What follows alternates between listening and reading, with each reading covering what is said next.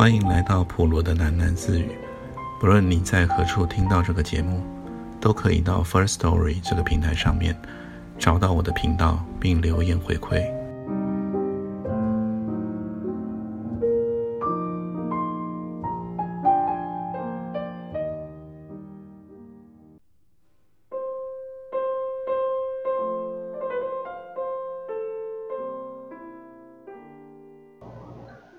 回到上星咖啡店，马蒂站在店外面，十分惊奇。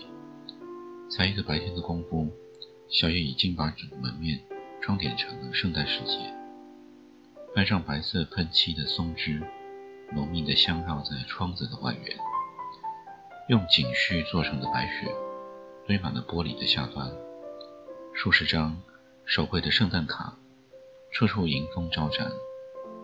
几百颗闪烁的小灯泡缠绕在天花板上，店里面更是满载了各色的气球，每一粒漂浮的气球下面都系了一条亮面彩带。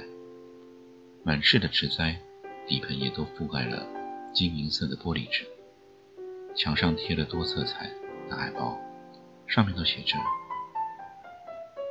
“Free Beer Tonight”，疯狂的重摇滚乐。与圣诞歌曲穿插播送，免费的啤酒招来了拥挤狂欢的客人。马蒂沿路排开人群，又推开一面撞进来的气球，终于在吧台里找到忙着炸薯条的素媛。藤条的妻子小梅正颇有架势地摇着调酒瓶，却叼着根香烟，以一种懒洋洋的姿态在照顾着音乐台。嗨，马蒂！小叶从气球堆里出现，他擎着一个盘子，上面满是空的啤酒罐。怎么这么晚啊？开会啊！我的天哪！有谁能告诉我，咖啡店怎么变成这样了？圣诞夜嘛！小叶把空罐扫到吧台后，顺便把一个醉得趴倒在吧台边的客人移到墙角。狂欢一下又何妨呢？马蒂很快接手递送啤酒的工作，他送出了一轮的啤酒，还没走到店中央，就被客人抢夺一空。店里头太挤了，已经没办法跳舞。客人们在热闹的舞曲中，顶多只能上下跳动。马蒂挤回吧台，看到藤条肩膀上扛着一个醉倒的客人，走出了厕所。好大的乐色！啊！藤条喊道。他把这个醉人。放到墙角，还另一个醉昏的客人作伴。我说：“小叶，不要再放人进来了，店里要挤炸了。”哦，小叶在吧台后面应声，吧台的处处被跳舞的客人堵满了。小叶于是轻快地从吧台上爬出来。这举动引起了客人中几个少女的喧哗，他们力排群众挤到了小叶的身边。马蒂看出。这些女孩都不是生面孔，她们常来店里喝咖啡，捧小叶的场。小叶拥着女孩子们转到店后面去，他在那里私藏了一些冰冻的恰恰好的香槟。小叶一走，帮忙调酒的小梅就显得左吃右绌了。马蒂因塞进吧台里，跟小梅调换了工作。马蒂调酒，素媛洗杯碟，巨儿放音乐兼炸薯条。藤条夫妇招呼客人。这一夜的伤心咖啡店是一场没有人管束的游戏。醉酒的客人摇摇晃晃到店外头继续跳舞。店外更多清醒的人被这奇异的狂欢吸引了，努力挤进来一探究竟。然后他们都领到了免费的啤酒，都开心了，在强劲舞曲的催化之下，一起融入这慷慨的盛会。马蒂成功吃了一些薯条充饥。他从冷冻柜里抬出最后一箱冰啤酒，发现柜子里都空了。他正要藤条挤到后面去通知小叶，一抬头，看见小叶高高的坐在空心砖堆叠的隔屏上头，客人们在他的脚边狂舞，超重低音喇叭就在他耳边不远处轰然雷动。但是小叶的眼睛看起来这么安宁，他轻抚了怀中的小豹子，静静地面对着门口。小叶，小叶，马蒂拉开嗓门大叫，小叶听不见。有人拍了马蒂的肩膀一下，他转头看见是巨尔，叼着烟的巨尔歪嘴笑笑，拿起了一只汤匙指向小叶。果然，小叶就望向这边了。马蒂打手势，告诉他啤酒没了。小叶耸耸肩，做了一个那就算了的手势。马蒂把最后的啤酒扛上了吧台，一转念想到这些酒该留给自己这群朋友，他正要对小叶做打手势，却发现小叶和猫已经跳下了屏风，不见踪影。免费的啤酒缺货之后，店里的激情渐渐冷却下来，挤得不能动弹的人群慢慢消散了，但还是留下了几乎满座的客人。这是圣诞夜，不论在店里还是在外头，人们都乐意找浪漫的地方消磨时光。玛丽在吧台前的腰果型座位找到了小叶，他一边哼着歌，一边擦拭依旧凌乱的桌面。不久后，这属于伤心咖啡店主人的桌子恢复了昔日的光鲜，菊儿、素媛和藤条夫妇都来落座了。马蒂给大家烧了一壶咖啡，他取出了寄养架上的蓝色果子杯，给自己也注满了一杯滚烫的黑咖啡，捧着来到了腰果型的桌子。哎，真要命啊！小叶，我告诉你，下次再发这种疯，不要叫我们来奉陪啊！巨儿叫苦连天，用力摇撼着小叶的肩膀，小叶憨憨地笑着。喝咖啡嘛，小叶说：“大家都取了咖啡。”你哟，一整年的银语都叫你一晚会喝光了。居尔继续高声数落，那语气虽然严厉，他的眼睛里却含着笑意。幸好有海岸这头金牛在，给你这样胡搞啊！哎，也不知道海岸来不来啊？素人问。谁知道啊？巨尔说：“他吐，他吐出一口烟，喝进一口咖啡。哇，好美的杯子啊！”小梅轻声的叫道。大家都望向了马蒂的骨瓷杯。这只杯子通体湛蓝，但它的颜色并非完全均匀，而是多渐层的质感，像飘了一点云的天空。那是一种没有办法形容的蓝，不是将眼睛凑向杯子。深深的看进去，眼睛就会幻化成一片汪洋水光，无边晶莹璀璨中，只剩下了一种色相上的感受，很蓝很蓝很蓝。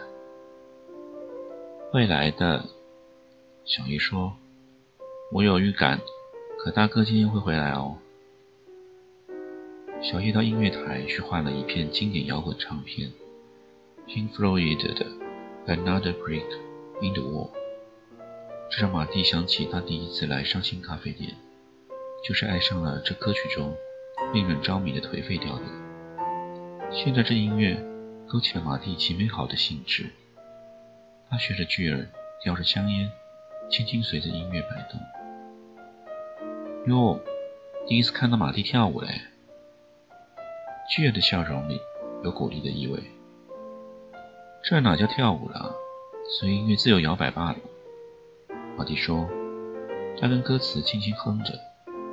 那，老师们，让小孩子喘口气吧。就连你自己，也不过是墙上的另一块砖，挤在墙上不能动弹。伤心咖啡店之歌哦，小叶说。什么？马蒂在轰然的音乐声中，用手圈住了耳朵，想要听清楚小叶的话。我说：“这是伤心咖啡店之歌，这首诗，还有好多首也是哦。还有哪些啊？就是那些啊。”小叶说。他跳下了座位，朝店外头走去。语焉不详，小叶在说什么？啊？玛丽问。还有他去哪里呢？你别管他。巨儿把抽到尽头的烟蒂泼进了烟灰缸，低着头。哼起的歌曲自得其乐，浮照在流转的舞台灯光，巨儿的表情看起来也像一阵烟，飘摇不定。流转的舞台灯光承载一首又一首的舞曲，几个打扮华丽的时髦女郎在小舞池中跳舞，用细黑眼线勾画的很俏丽的双眼，不时都悄悄地飘向华丽这一桌。你们那个很帅的店老板在哪里呀？他们用媚眼吐露了盼望的讯息。我怎么知道啊？有本事你们就跳久一点呢！雀儿斜斜上翘的漂亮眼睛，一一将他们逼视回去。哎，好烦哦！这么晚了。女郎们上了浓妆的晶亮眼睛，在接近午夜的时分，都纷纷熄火打烊。女郎们都走了，其中一个很靓丽的小姐，在临走时向马蒂要了胶带，把她的照片贴在桌子的照片海洋之中。她的同伴们起哄着，从气球上扯下了一条彩带，环绕在这新来的照片上。紫色的彩带环成了一个心形的图案。藤条夫妇提议打纸牌，素媛和基尔复议。没有加入牌局的马蒂打把牌局，收拾了凌乱的杯盘。现在留下来的客人们多半是静静的喝着咖啡、吃蛋糕，他们也仿佛在等待着。圣诞夜本身就是一种宗教，而等待是它的仪式。在充满了信仰的远古年代里，这一夜人们等待着命运中的离别。如今，在拥挤而荒凉的城市中，人们用这一晚回忆那种还有信仰与期待的时光。马蒂从门口往外眺望，看到小叶的背影。他一个人在昏黄孤单的街灯下蹲着，正用一根松枝和小包子玩耍。等得太久了，玛丽喝一口冷却的黑咖啡，那味道非常苦涩，非常冰凉。海安今天是不会进来的，每个人心里都明白，这是一个失去海岸的伤心咖啡店。门推开，小叶走进来，直接走进了音乐台。午夜十二点整，小叶播放了最传统版本的平安夜合唱曲。在那歌声中，满室的人都沉默了，都在歌声中尝到了非关宗教的宁静与幸福感。藤条搂紧了小梅，素媛轻轻地靠近马蒂，巨儿拍拍小叶的肩膀：“走，咱们关了店夜游去吧。”巨儿的声音非常轻快。好，小叶低着头。不久之后，他又昂首，脸上是灿然的笑容。我们到最北最北的海边，送走了最后一个客人。简单的收拾之后，藤条、小梅和巨儿都去取车了。马蒂和素媛陪着小叶关店门，熄掉了舞池上的投射灯，又熄掉了海蓝色灯光的电招。一瞬之间，店全暗了。他们都走出了咖啡店，小叶用力拉下了铁门。前面不远是孤单的街灯，那灯光投射了一个巨大的黑影，覆盖在铁门上。在那黑影之前，小叶伫立，久久没有动弹。曾经，在一段沉默、遥远的时光里，小叶的世界满腹烈火般的阳光。在那火焰中，他终于学到，越强烈的光源。制造出来的鼻影就越幽暗。素月和马蒂手牵手走到了小叶的身边，他们眼前的黑影是海岸。与他们无言的对视后，海岸落时笑了。他卸下肩膀上的一只沉重的行囊，小叶跑到他面前，海安搓搓他的头发，这么自然地搂住了他的肩膀。马蒂和素媛也来到海岸的面前。眼前的海安整个瘦了一圈，晒得很黑，头发长了一些，满脸潇洒的无私。马蒂心里感到一丝触动，他看出海安在这个粗犷中难掩的风霜之色。可大哥，你看到我留的纸条喽？小叶帮忙提起了海安的背包，却发现这行囊出乎意料沉重。我刚回国就直接来这里了。海安说：“你差点错过我们啦。”马蒂说：“我们正要去北海岸夜游呢。”哦，星夜漫游吗？我怎么会错过呢？背后响起了喇叭声，巨人引着他的轿车抱胸而立。他吐出了一口长烟，展露了笑容。同样的车也来了，他新换了一辆拉风的绅宝跑车。藤条和小梅从车里朝海安兴奋地招手。小叶跑去了去海岸的白色跑车。一时之间，三辆车的前灯一起照亮了伤心咖啡店的大门。热闹温暖的伤心咖啡店，一切又像回到了从前。经过简单的分配，马蒂和素媛坐基野的车，海安载了小叶，藤条与小梅同车。他们驶进了台北的暗夜，一路上还此起彼落的以喇叭互通信息。穿出了城市的光海区，爬上城郊的山坡，他们就看到星空了。车行轻快，三辆车在星光里穿越了阳明山区，在往海的下坡路上，雪拨了一下长发，说：“坐稳啦！”就陡然加速，超过了海岸的坐车。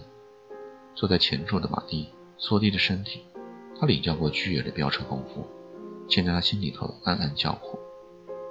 后面是整个大台北边缘隆起的黑色山脊，前面是一空下的黑色大海。巨野的车如箭疾驶，四周一片死寂。巨野打开了音响，又是 Pink Floyd 的《Another Brick in the Wall》。